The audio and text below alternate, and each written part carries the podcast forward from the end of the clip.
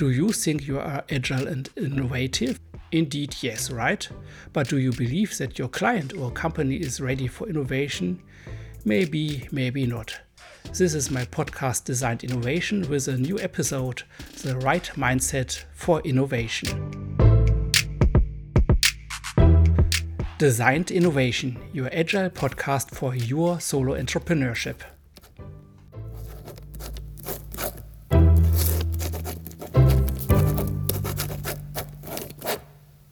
Yes, fine that you are back again here in my podcast. At first, sorry for my hard accent. Again, I'm a German boy. For me, it is very innovative to make this podcast here in English language. I'm a journalist in Orange and handle with topics like design thinking, agile, and so on in the last three years. That is the reason for this podcast. I have written a master thesis about the adoption of agile methods for solo entrepreneurs and an essential part of this work was to look at the mindset of agile methods like design thinking and the challenges of it. This is a column about this topic. What, for instance, are writing others about the mindset? For instance, in the playbook of design thinking from Michael Lewrick, something is written about the mindset.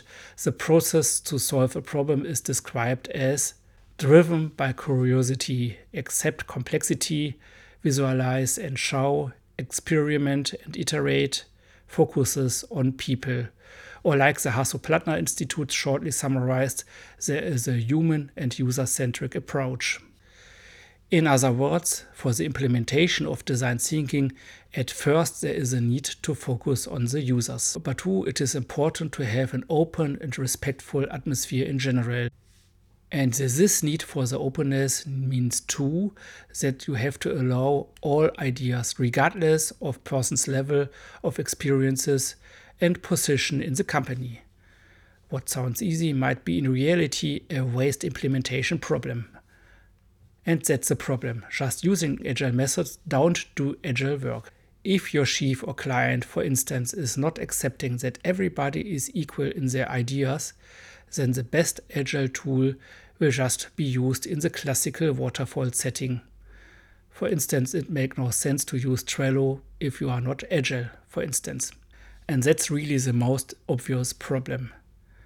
And there is unfortunately the real chance that everybody gets frustrated after a while.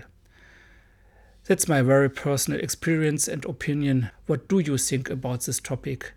Please write down your thoughts and comments on social media or my blog. I am very interested in. Links to the studies you will find on my occupying blog entry on stroich.eu. That's the third episode of my podcast Designed Innovation. To remember, every second Monday is new content here. Welcome.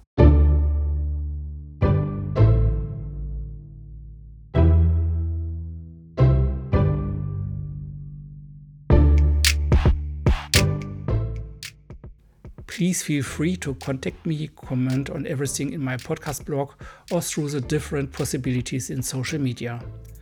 And see and hear you again, hopefully in 14 days. And in 14 days, you will hear something about the high low grid.